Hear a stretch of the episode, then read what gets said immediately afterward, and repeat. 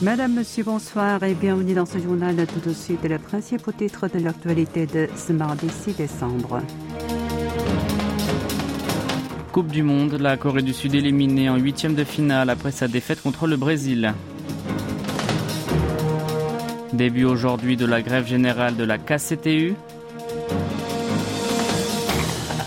Livre blanc sur la défense, l'expression ennemi réapparaît pour définir l'armée nord-coréenne.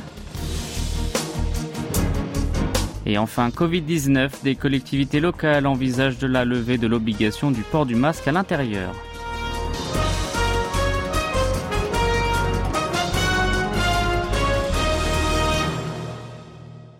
Direction tout de suite le Qatar. Fin de l'aventure pour les guerriers de Tegue à la Coupe du Monde 2022. La marche a été trop haute pour la Corée du Sud face au Brésil 4 à 1 cette nuit en huitième de finale. La sélection a démontré tout son talent en première période avec quatre buts avant de gérer le résultat. De leur côté, les hommes de Paolo Bento ont sauvé l'honneur dans le deuxième acte grâce à une belle demi-volée de Pek. Du fait de l'horaire très tardif et du froid glacial, 4 heures du matin, heure de Séoul, les supporters sud-coréens ont principalement soutenu leur équipe devant leur poste de télévision en criant quand même Tehan Minguk. Par ailleurs, co-organisateur du Mondial 2002 avec la Corée du Sud, le Japon, battu par la Croatie un peu plus tôt, échoue également en huitième de finale. Les Batreni rencontreront donc le Brésil en quart de finale. Paolo Bento a annoncé avoir décidé de ne pas prolonger son contrat à la tête de l'équipe nationale de Corée du Sud. Une annonce faite directement après la défaite cette nuit des guerriers de Teguk. Dans une conférence de presse, l'entraîneur portugais a précisé avoir déjà fait part à ses joueurs et au président de l'association sud-coréenne de football de sa décision prise en septembre. Il en a profité pour remercier ses hommes et faire part de sa fierté d'avoir pu les diriger. Bento a pris les rênes de la sélection en août 2018. Sous sa direction, la Corée du Sud a obtenu son billet pour le mondial pour la dixième fois consécutive et s'est également qualifié en huitième de finale au Qatar et ce pour la troisième fois de leur histoire. Dans l'actualité sociale, comme elle s'y était engagée, la KCTI a entamé aujourd'hui une grève générale et un combat total dans 15 villes du pays. La première centrale syndicale de Corée du Sud a lancé ce nouveau mouvement social afin de soutenir l'action collective des routiers qui se poursuit depuis le 24 novembre. La Confédération a reproché au gouvernement de non seulement émettre son ordre de retour au travail aux transporteurs du ciment en grève, mais aussi de demander à l'autorité de supervision de la concurrence d'effectuer une enquête sur place dans un but de neutraliser la mobilisation. Sa branche du secteur tertiaire a tenu aujourd'hui une conférence presse pour se mettre elle aussi en grève dès le 12 décembre. En signe de solidarité avec les camionneurs de frais, elle a annoncé que quelques 1500 membres, dont ceux du syndicat des livreurs de colis, y prendront part. Idem pour le syndicat du PTP, affilié lui aussi à la KCTU. Certains membres de celui-ci ont déjà commencé à débrayer hier. Par ailleurs, les pertes causées par le mouvement des routiers sont estimées à ce jour à quelques 3 500 milliards de won, soit environ 2,5 milliards d'euros dans cinq catégories d'industrie, la sidérurgie, la pétrochimie, la raffinerie, la cimenterie et l'automobile. Conséquence, les deux premières filières envisagent de réduire leur production à partir de cette semaine, faute d'espace disponible et jusqu'à aujourd'hui, 85 stations-service à travers le pays sont à sec. Néanmoins, dans les 12 principaux ports du territoire, les entrées et les sorties de conteneurs se déroulent normalement dans la nuit et la quantité du ciment transporté retrouve son niveau d'avant à plus de 80%. Toute l'actualité de toute la Corée, c'est ici sur KBS World Radio. Le président sud-coréen s'est entretenu hier avec son homologue vietnamien en visite d'État à Séoul. Yoon Suk-yeol et Nguyen Xuan-phuc ont échangé notamment sur les moyens de renforcer la coopération en matière de sécurité économique. Dans un communiqué de presse publié à l'issue de leur sommet, Yoon a annoncé que Séoul établirait des relations de partenariat global et stratégique avec Hanoï pour ouvrir une nouvelle ère des deux pays et d'ajouter que lui et son hôte avaient signé plusieurs documents de coopération en ce sens. Selon le dirigeant sud coréens, les deux nations se sont engagées à chercher ensemble les moyens concrets de collaboration en matière d'exploitation des terres rares du Vietnam et à élargir aussi leur coopération dans les autres domaines, les industries de pointe et de l'armement, les finances, les TIC, les infrastructures, la santé ou encore l'énergie. Sur le dossier nucléaire et balistique de Pyongyang, les deux hommes se sont accordés à dire qu'il s'agit de la menace la plus urgente de la région. Ils ont d'emblée promis de travailler main dans la main pour amener la communauté internationale à y donner une réponse unie. Nguyen Xuan Phuc a confirmé que les deux nations s'étaient engagées à élargir leur coopération dans diverses filières. Il a par ailleurs invité son homologue sud-coréen à effectuer une visite dans son pays. Au chapitre Relations intercoréennes, la Corée du Nord a annoncé avoir donné l'ordre de relancer ses obus vers sa voisine du Sud en le justifiant par les exercices conjoints de tir Séoul-Washington.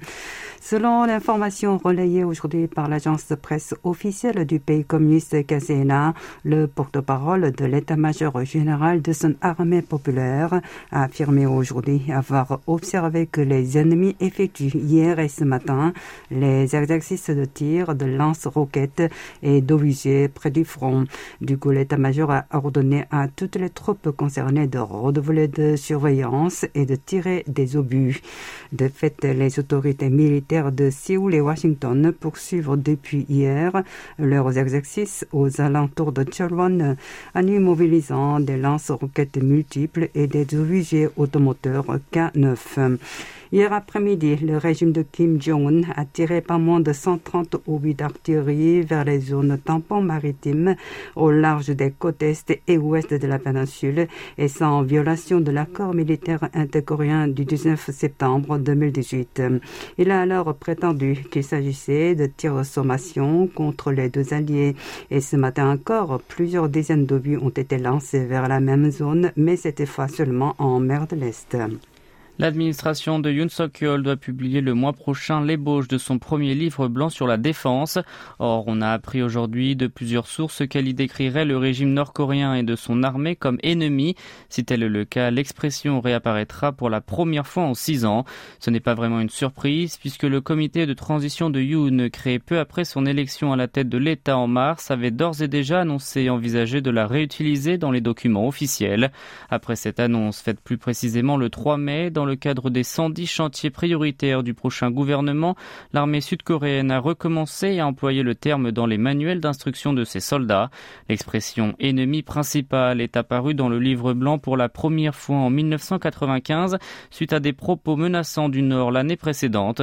Lors d'un contact intercoréen, l'un de ses représentants avait indiqué que s'il y a la guerre, Séoul deviendra une mer de feu. Depuis, le Sud l'a maintenue jusqu'en 2000 avant de la remplacer quatre ans plus tard par une menace militaire directe. Pourtant, en 2010, Séoul a fait marche arrière après que cette année-là, Pyongyang a torpillé sa corvette Chonan et attaqué son île de Yangpyeong. Et le gouvernement de Moon Jae-in, fervent promoteur du dialogue avec le pays communiste, a supprimé l'expression dans les publications en question de 2018 et 2020. Autre sujet à présent. L'Union européenne s'est récemment accordée avec les pays du G7 et l'Australie pour limiter les recettes pétrolières de Moscou et ce pour empêcher la Russie de financer sa guerre contre l'Ukraine.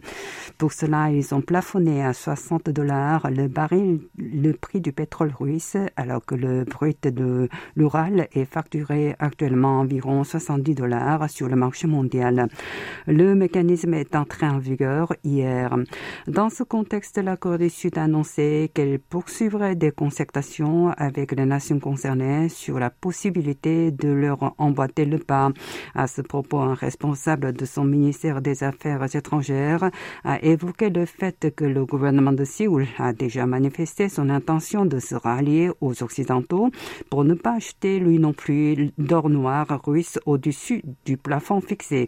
C'est d'ailleurs son ministre des Finances, Chu kyung qui l'a fait lors de son entretien à Séoul en juillet dernier avec son homologue américaine Janet Yellen. Dans un contexte où le siège central de lutte en cas de catastrophe et de sécurité, le CDS-CHQ, a clairement exprimé son opposition à l'annonce de la levée de l'obligation du port du masque à l'intérieur par la ville de Daejeon, la province de Chungcheong du Sud envisage de faire de même que cette dernière. Avec les déclarations successives des collectivités locales, les discussions autour de ce sujet se multiplient. Après la municipalité de Daejeon, la province de Chungcheong du Sud dit donc être prête à envoyer une lettre officielle au CDS-CHQ si ce dernier n'envisage pas la fin de cette mesure. Cette décision s'expliquerait par le fait qu'il existe de nombreux pays à l'étranger où le masque n'est plus obligatoire et que son port régulier risque d'avoir un impact négatif sur le développement des enfants. Malgré plusieurs demandes des gouvernements locaux, les autorités sanitaires campent sur leur position et continuent de maintenir une politique de prévention unique à travers le territoire, estimant que le moment n'est pas encore venu de lever l'obligation dans les espaces clos, alors que certains disent que l'exécutif ne peut pas empêcher les collectivités locales d'y mettre fin, le CDS-CHQ met en avant son pouvoir légal de diriger les responsables des administrations provinciales. Il craint également que la levée prématurée ne soit fatale pour les groupes à haut risque. D'après le gouvernement, des consultations d'experts auront lieu les 15 et 26 décembre dans le but d'élaborer une feuille de route destinée à déterminer la fin du port du masque obligatoire. Des voix s'élèvent également pour demander aux collectivités locales de vérifier prioritairement leur capacité à faire face à l'épidémie de Covid-19 à travers des discussions profondes avec les établissements de santé.